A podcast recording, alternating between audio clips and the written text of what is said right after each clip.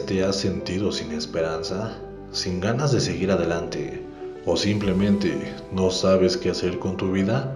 Tranquilízate, te aseguro que todos alguna vez nos hemos sentido así, desanimados, agotados, sin sueños y metas que cumplir. Mi nombre es Peter y te voy a demostrar que para llegar al éxito primero vas a tener que sufrir pelear por lo tuyo y tener las garras suficientes para alcanzar tus metas. Sé bienvenido a Gigantes de Éxito, donde te contaré historias que inspiran, basadas en hechos reales, sobre gente que hoy en día son los más exitosos de todo el mundo.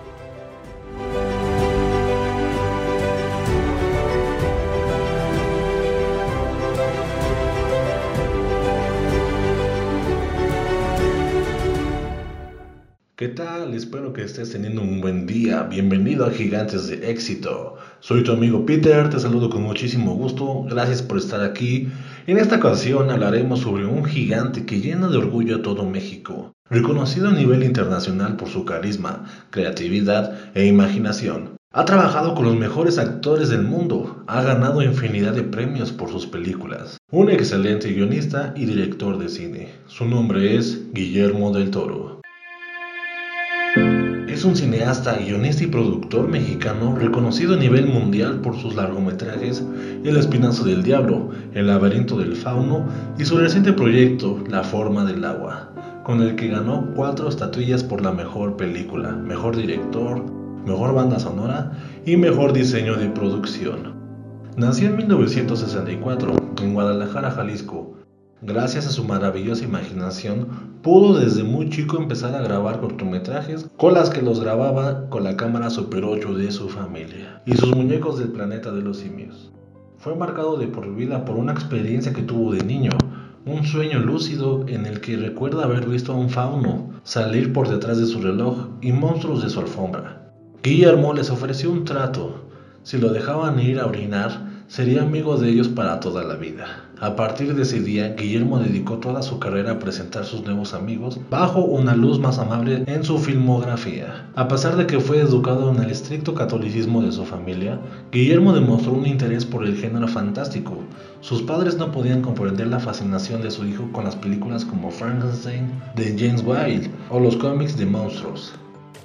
Según Del Toro, descubrió su talento en el maquillaje especial haciéndole bromas a su niñera, fingiendo que tenía cicatrices, cuyo talento aprendió gracias a la revista Famous Monster of Island. Estudió en el Centro de Estudios Cinematográficos de Guadalajara, en donde se recibió en el año 1983.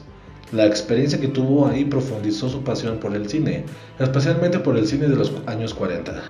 Y estudió la obra de Hitchcock, Aprendió la meticulosidad en especial en la preproducción, ya que no filma nada antes de tener un storyboard de cada plano. Es famoso por tener libretas repletas de bocetos con diseños de sus personajes o anotaciones sobre ellos, para poder definir la paleta de colores, el diseño de su vestuario y el maquillaje necesario para poder hacerlo realidad.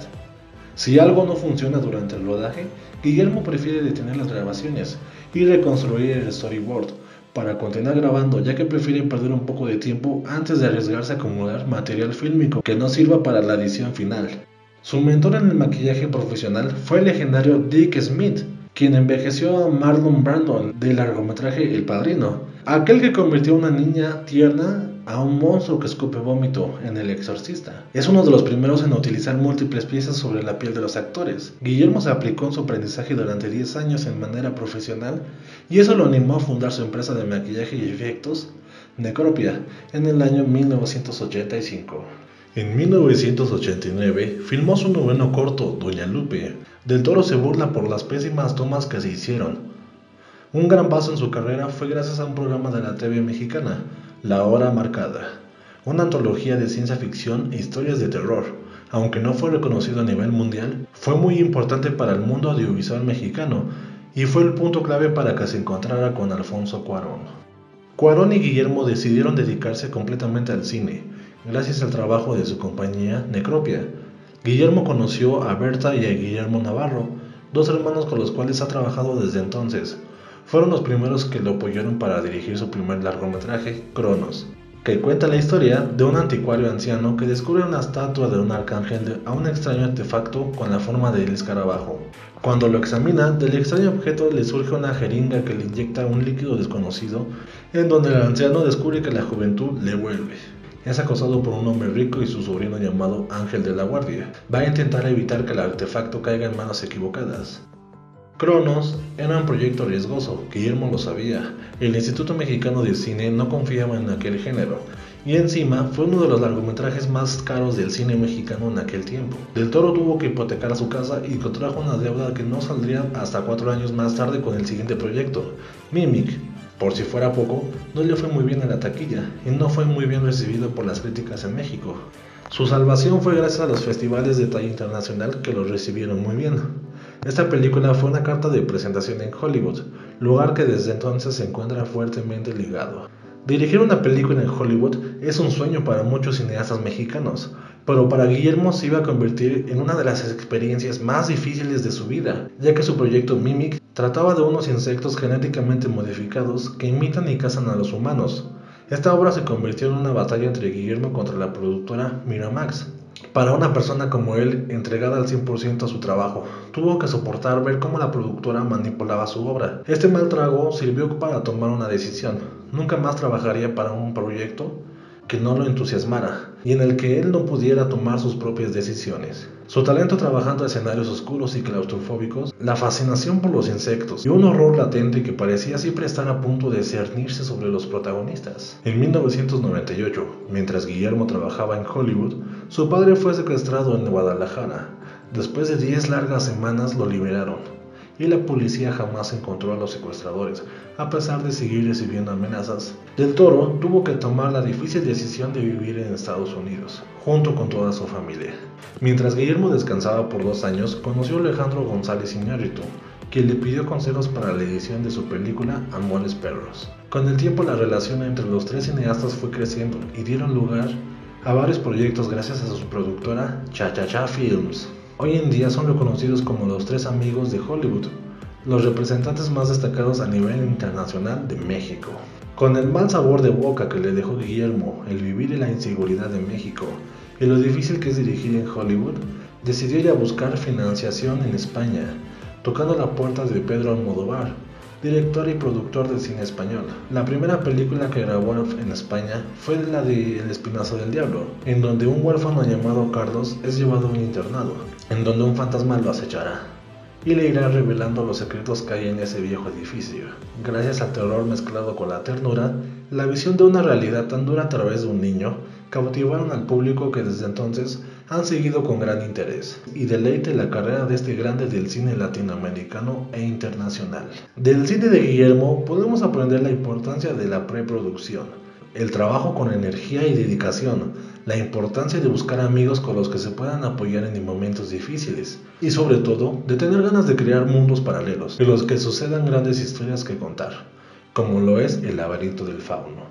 Esta película fue el capítulo de Guillermo hacia la cima tras ganar tres estatuillas por el mejor diseño de producción, mejor fotografía y mejor maquillaje. Fue producida por Warner Bros. Pictures España. Fue la mejor criticada a nivel mundial.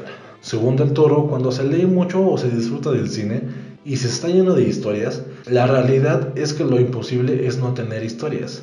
La mayoría de la gente que cuenta historias es muy paranoica. Para disfrutar un largometraje hay que ser muy observadores, ya que se puede encontrar el amor, odio, la indiferencia en los lugares más insospechados. Se puede encontrar algo espiritual en una película de monstruos.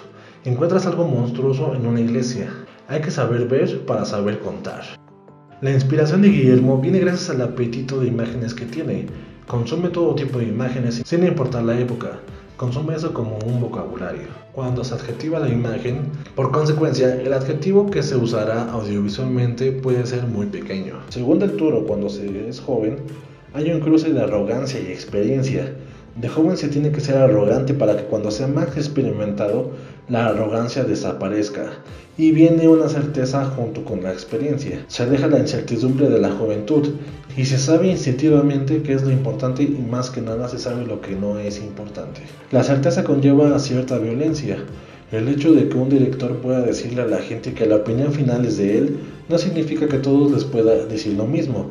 ya que en el caso de los actores realmente es una colaboración entre el director y ellos. El director tiene que estar abierto porque si solo se imagina al actor de un color, no va a poder ver los 800 colores extras que puede dar. La relación entre el director y el colaborador visual tiene que ser más controlado. El colaborador puede recomendar todas las ideas que él quiera, pero al final el director es el que decide. Los mejores no son necesariamente los más experimentados.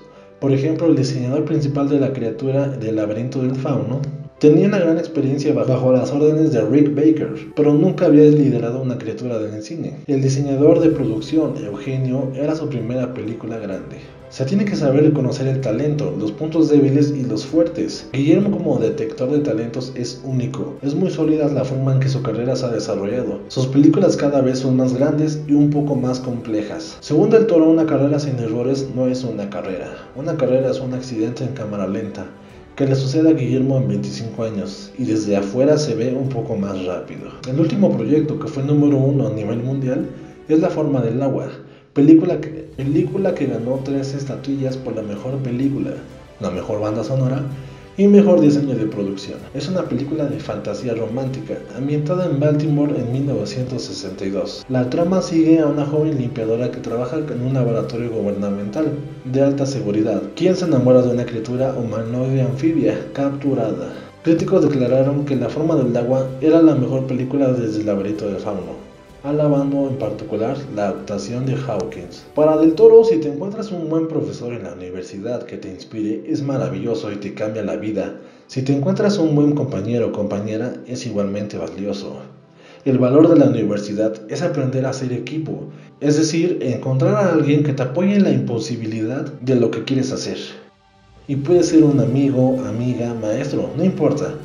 Para él, el cine no es una profesión ni una carrera, es un estilo de vida, como una manera de ver las historias y el mundo que va más allá de lo profesional, más allá de la taquilla y del dinero. Del Toro no necesita millones de dólares para hacer películas, de hecho su último proyecto lo dirigió sin salario.